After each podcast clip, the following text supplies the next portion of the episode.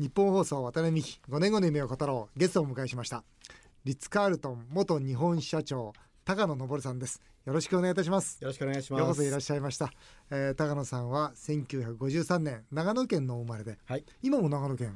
えっと長野市内が多いですねああ、はい、そうですかプリンスホテルスクール第1期生ということで、はいえー卒業後渡米しニューヨークやサンフランシスコのホテルサンフランシスコのホテルはどこですかサンフランシスコはですねノブヒルの上のフェアモントホテルと、はいえー同じくノブヒルのちょっと下なんですけどねリッツ・カールトンホテルと両方あー経験され働いててましたはい僕ねフェアモントホテルってすっごい思い出なんですよ、あそうですか、うん、今かえらねちょうど会社を作りましてね78年目にようやく、まあ、海外視察ができるようになりましてあーサンフランシスコのその、まあ、レストランをずっと視察をしたことがありまして、ーそうでしたか、はい、その時にフェアモントホテルの一番上のバーがあるじゃないですか。あります、ね、はいすっごくはおいしゃれなバーがあって、僕ねその時に一人だったんですよ、はいそのバーで。おーでずっとこう酒を飲みながらねはいこういうホテルのこういうバーにはいその自然にねえ本当にその生活の一部として来れるような経営者になりたいえまたハングリー精神ですねその時はもう貧乏ですすからねはいはいもうなんとかこういうホテルを使える社長になりたいんだとなるいうほどふうにね思って絶対このホテルにもう一回行ってやるぞと思いましたねあーその後どうでしょう今からまあこれも78年前ですかね2000年に入ったぐらいで、うんあのあーそのまたその同じバーと、はいまあ、レストランずっと使わせていただいて、もう本当思い出深いんですあそうですかもうあそこはね僕のハングリーの原点みたいなもう今だったらホテル買えるんじゃないですか えーサンフランシスコのリッツ・カールトンの開業に参画されたはいでその後日本支社長としてリッツ・カールトンのブランディング活動、そうですね、はい主にブランディング活動なんですかそのサービスではなくてあのリッツ・カールトンは全てがブランディング活動なんですおっしゃる通りです営業もフロントも病院も婚礼も全てブランディング活動です高野さんにとってそのブランディングというのはどういうものですか、他にはない圧倒的なものを作り上げていくプロセスですねなるほどはいプロセスですね、はい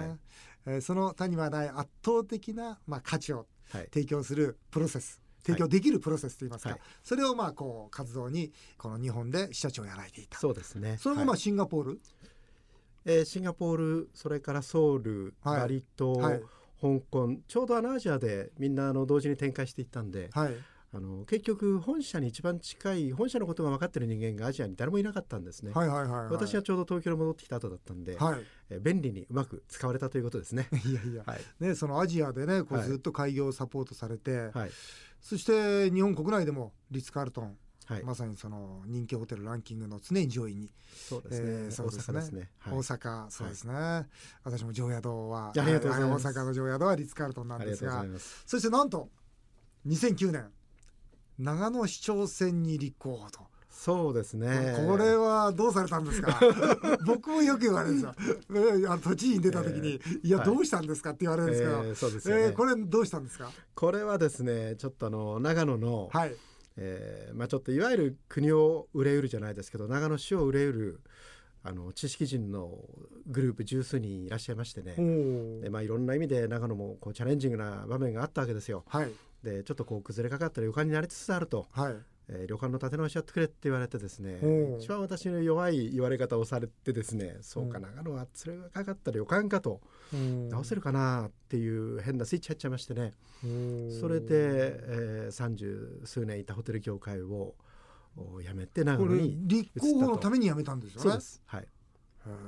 9 9月30日まで働いてましてねはいで10月の2日に出馬表明してはい。 3週間後に投票でした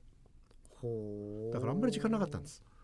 でもその仲間とはもう何年前からもいやその長野あそうじゃないんそでのすか。年ですその年なんですか。その年の春だったんですそう何年前からその長野どうしようとか政策を一緒に作ってとかいうことはないんですか。全くゼロだったんですよへーじゃあその政策作るんでもだって時間なかったでしょ。全然時間なかったですあそうですか。だから政策といっても本当にあの一緒に戦ってくれた仲間がはい。プロがゼロなんですよいわゆる政治のプロがゼロなんです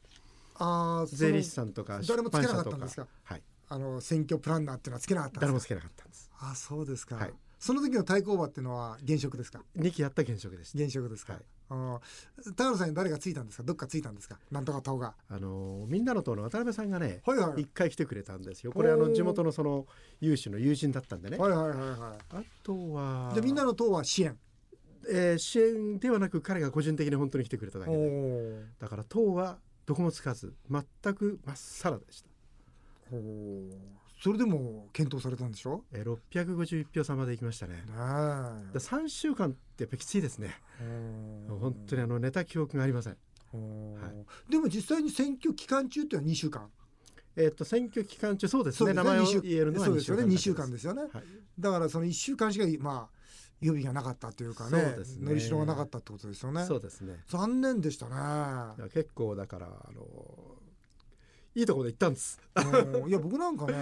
やっぱりねその高野さんのようにねはいそのしっかり経営が分かってらっしゃってそしてなおかつブランディング付加価値を高めていくというね、はいえーそのビジネスモデルを作られる方が絶対にえー政治にね関われるべきだと思いますよ。今日その話でしたっいけや違う違う違う違う違う違う違うの今日違うんだけどここで負けたんだかそうですらねそうそうそ負う、けましたえねどどうなんですかもうもうやんないですか去年の10月がちょうど4年目だったんですよ。それでちょっ長と野市長選ええはいでちょっと若いあの人をですね、まあ、僕はもう還暦なんでねまだ若いじゃないですだからか。あのもう30代40代の前半にうん、こうなんとかってこうそそのかしましてねおう出たんですけど検討したんですけどやっぱりやっぱりなかなかね、おうじゃあ高野さんはもうご自身では、ええ前回は出ませんでしたし今はとりあえず他にやりたいことがああそうですあかのそれは残念だなこちらの方に入ってくるんですけど、あそうですねやりたいことがあるんです。そうか、まだもう新しい夢を持たれてしまった、はい、そうですね僕はね本当にこれ日本のね政治のね大損失だと思うよね、こういう方がせっかくやってくださるということで手を挙げたのにまあねやっていただけなかったということでまあ大変残念だなというふうに思うわけであります、ありがとうございます。えーその後しかし人とホスピタリティ研究所はい。を設立しそうですね。えーはい執筆や講演等の活動をされています、えー今回は昨年出版された「一流の想像力プロフェッショナルは気づきで結果を出す」という本からお話をお伺いしていきたいと思います、はい。えー私はあのありがまとうございますずあの先ほどもちょっと申し上げたんですが大阪のリッツ・カールトン、はい。えーまあ、ここでいつもし、まあ、最近大阪に泊まることはあんまりなくなったんですけどね、あのもう近いもんですからそうですねただ泊まる時はリッツ・カールトンって決めてるんですありががとうございます。えーとても僕はサービスもしっかりしてるし内装も気に入ってますしねありがとうございます重厚感があっていいいいで,、ですい、いです、はいえーあのバーなんかもとてもいいし、うんでも今回リスカルトンでねご表示偽装の問題がありましたね。ありましたね、はい。はいああいうことってリッツ・カールトンのクレドありますよね、あります。うんクレドっていうのは、はいあはいちょっと説明していただけますか僕リッツ・カールトンのクレドは大変勉強になってますんで、クレドはどういうものでしたっけ、まあ一言で言うとビジョンと理念をお非常に凝縮させて分かりやすい言葉に置き換えたものですよね。そうですねだから言葉というよりもですね、働く時の思いであったり指針であったりっていう表現をしているんですけれども、はいあの誤解を恐れずにあの偽装表示の話ですけどね、はいはい誤解とその批判を恐れずに言うと、はい人間が作ってる組織ですから、はい僕は完璧はないと思ってるんです。もちろんで当然煩悩の塊のようなはい経営という世界に入っていく人たちの中で、はいえー迷いが生じないってことは絶対起きないってことは言えないと思うんですよはい、だから必要なものは何かっていうと仕組みだと思うんですねうんでその仕組みのど真ん中に置かなければいけないものがリーダーの覚悟っていう部分で言うとうん、創業のリッツ・カールトンの創業者っていうものとそれから一緒に組んだ阪神の一番最初の人たちの覚悟はぶれてなかったんです覚悟はブレてなかった。全くぶれてブなかレってたない。はいはいはい愚直なくらいぶれてなかったんですはい阪神電鉄もはいリッツ・カールトンも。はい。で時まあ間そのの経日過本の,、のまずリスカルトンですね。はいでやっぱり時間の経過の中でいろんな力関係やら思惑やらが生じてきてでまずはリーダーにほんのわずかのブレが生じると何が起きるかっていうと組織全体がブレるっていうおっしゃる通りです。これの典型的なことが起きてしまったなっていうふうにと思いますまあ OB としては残念に。胃が痛かったです胃がね痛か1った週間くらい本当に食欲ももうほとんどなかったですねあそう痛だか。ったですね何かこのあのクレドつまり本当にお客様に向き合っていうくんお客様におもてなしそれこそおもてなしですよはねい。尽くしていくはいあのクレドの意思っていうかその思いが少しでもあそこに関わった方にあったならばはいあんなこと万が一にも起きないですよね。現場の人間がはい。ぶれなかったのはそこなんですよ現現場の人間が愚直にあのクレドカードを守り続けてくれてるんですはいでやっぱ経営陣がはい同じようにブレたんですね経営陣というよりもそのホールディングカンパニーのはい人たちはクレドの存在をそれほど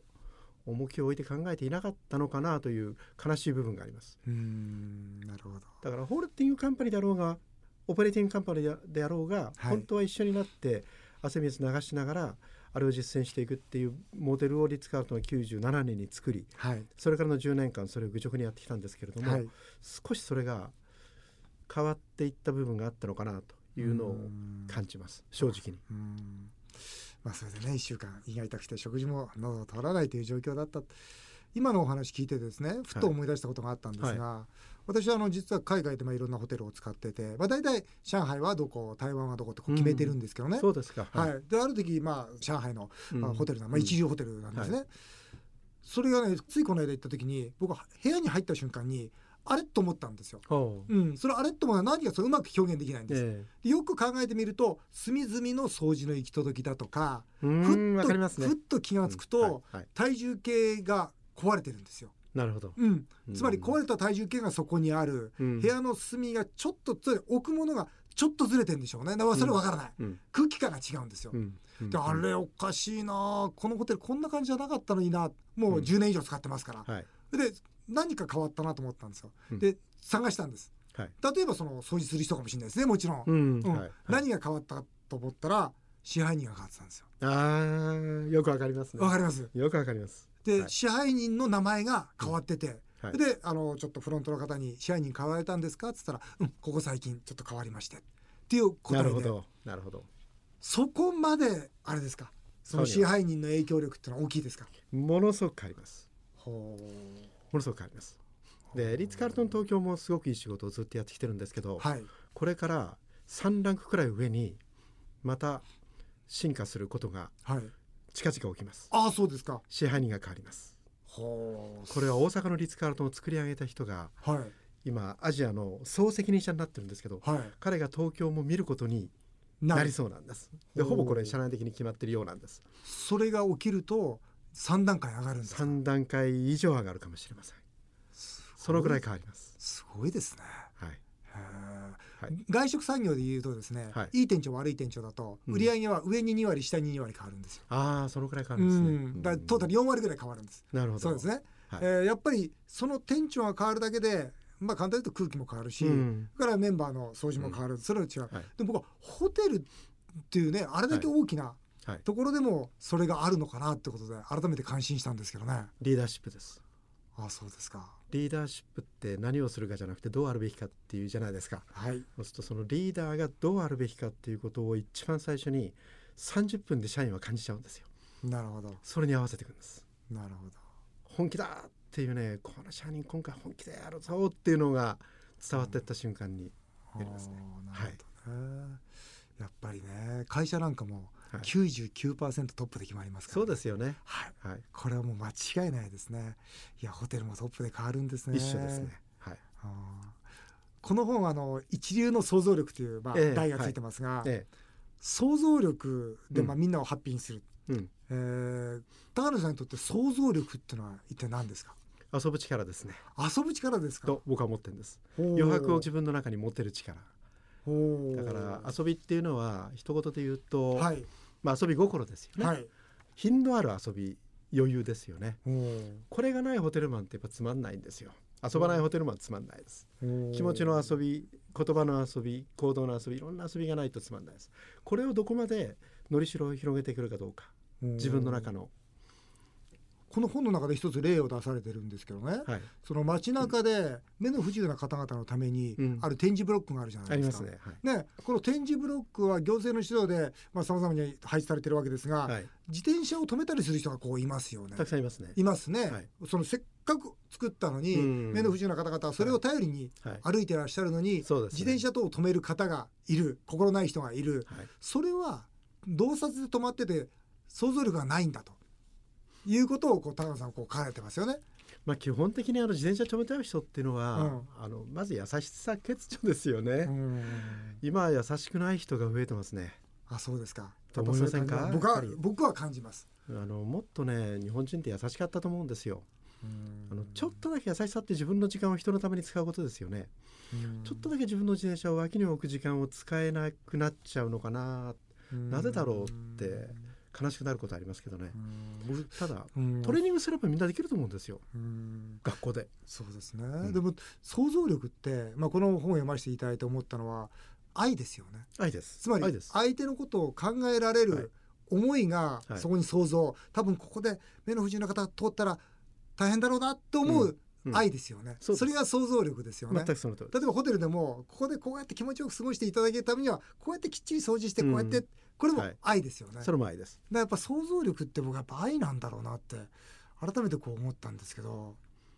政治もね僕全うくん想像力だと思ってるんですよ。ああなるほど、うんっていうのはやっぱりあの復興のね場所に行きましてね、り、うんその仮設住宅、はい仮設住宅の中にも入らずに帰っていく政治家がいっぱいいるんですって。あそうですうん、か、だから外だけ見て「あ大変だね頑張ってね」っつって帰っちゃうんですって。だからそれを現地の方々は、うんあの政治家は許せんとうんいう話をよく僕にするんですよ。僕はなんでそんなこと言われたかっていうと、うん一番最初に「ごめんなさい中入らせてくれ」と言って「こう寒いですか?」とか、あ温度はどうなんですか?」とか「湿度はどうですか?」とかうんいう話をずっとしてた時にはい「あ渡辺さんなら言ってもいいかな」今の政治家って本当優しくないですよねって、ううん全然自分事で考えてくれませんもんねっていうことを言われた時に、うんあこれも想像力だなとも愛だなっていうふうに思ったんですけどね。そうですねあのそういう政治家に限って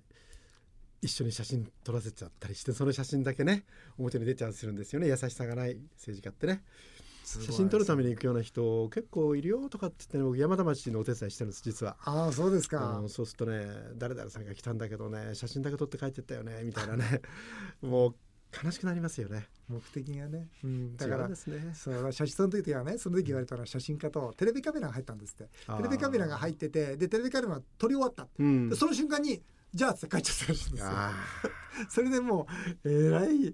怒ってましたけどーねでもそれは怒りますよ、うんまあ、今回この「一流の想像力」という本まさに想像力というのは愛であるというようなことでですねまたお話を聞きたいと思いますが、はいえー今週、えーお時間となってしまいました、えー渡辺美5年後の夢を語ろう来週もリッツ・カールトン元日本支社長高野昇さんにご出演していただきます来週はですね高野さんの5年後の夢もお伺いしたいと思っておりますのでわかりましたよろしくお願いいたします、はいどうもありがとうございましたありがとうございます